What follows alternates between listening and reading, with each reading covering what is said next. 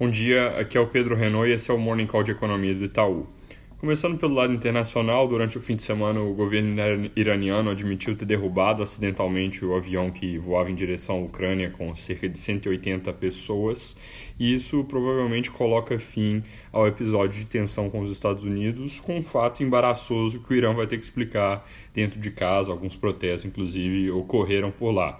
Logo, a gente enxerga que o presidente Trump sai vitorioso desse evento, com um custo político muito baixo, de apenas algumas bases atacadas sem nenhuma baixa de militares. E a versão a risco gerada por esse evento nos mercados, como ele vai saindo do horizonte, ela também deve continuar a se reduzir. Hoje chega a Washington a delegação chinesa que está indo lá para assinar a fase 1 do acordo. Isso é algo que deve acontecer na quarta-feira e não é nada novo, não entra nenhuma novidade. Nesse acordo é só uma formalização do que já tinha sido combinado lá atrás, mas que de qualquer forma também reduz riscos, dado que bate o carimbo ali e previne que aconteça qualquer tipo de mudança de ideia.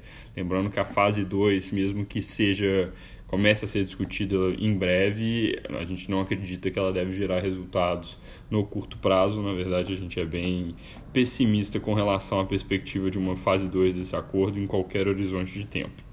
Com esses riscos geopolíticos saindo do radar, a atenção dos, dos mercados ela deve se voltar novamente para dados econômicos, e isso motivado inclusive pelas divulgações recentes. O payroll, que saiu na sexta-feira, mostrou geração de empregos um pouco menor do que o esperado nos Estados Unidos. Dados de atividade para dezembro também vieram mais fracos no Reino Unido e isso ajuda a deslocar de volta a discussão sobre riscos em 2020 na direção de, daquela possibilidade de que a economia global não se recupere. Não é o que a gente tem no nosso cenário, a gente inclusive está começando a acreditar que o crescimento em 2020 pode ser um pouquinho melhor do que o que a gente tem na conta. Aqui no Brasil, o noticiário ainda sem muita coisa nova ou concreta, mas essa vai ser uma semana importante no que diz respeito a divulgações de dados. Sai receita do setor de serviços na terça-feira, depois vendas no varejo na quarta-feira e índice de atividade mensal do Banco Central, o IBCBR, na quinta, todos esses indicadores referentes ao mês de novembro.